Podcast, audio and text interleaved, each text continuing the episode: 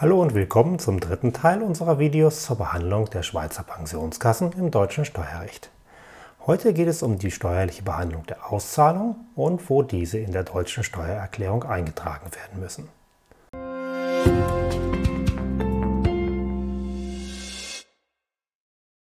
Rentenzahlungen aus dem Obligatorium werden wie Auszahlungen aus der deutschen gesetzlichen Rentenversicherung behandelt.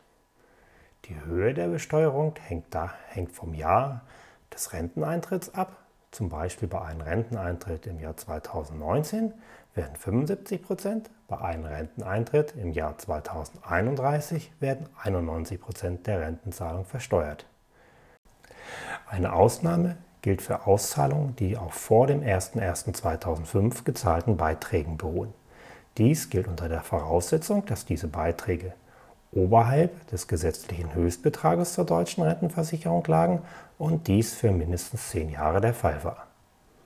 Wenn das der Fall ist, werden diese Auszahlungen auf Antrag nur mit dem Ertragsanteil besteuert. Im Ergebnis werden diese Auszahlungen dann so besteuert wie Auszahlungen aus dem Überobligatorium. In der Einkommensteuererklärung sind die Rentenzahlungen aus dem Obligatorium in der Anlage R zu erfassen. In Zeile 4, Kennzahl 100, muss eine 9 eingetragen werden.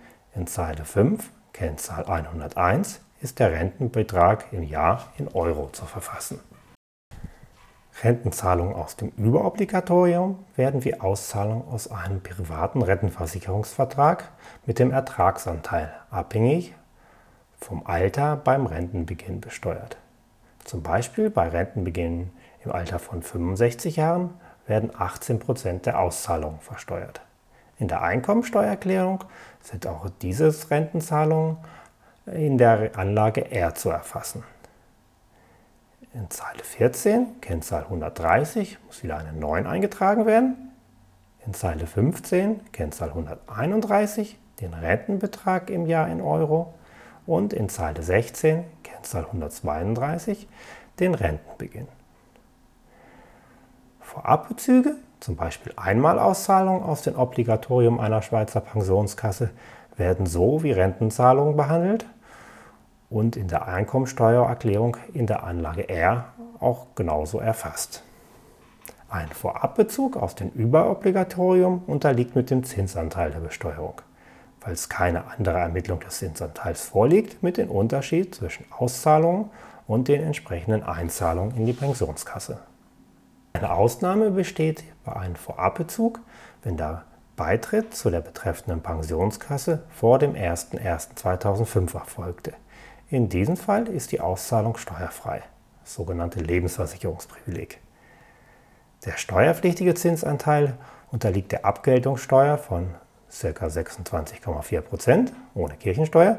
Das gilt nicht, wenn die Auszahlung nach Vollendung des 60. Lebensjahres erfolgte und die Auszahlung erst nach mindestens zwölf Jahren nach dem Vertragsabschluss vorgenommen wurde.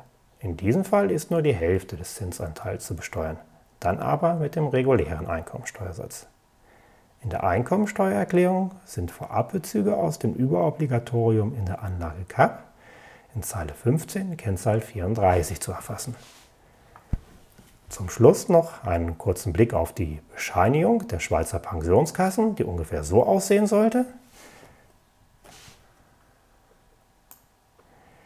Vielen Dank und bis zur nächsten Woche, dann mit einem neuen Thema.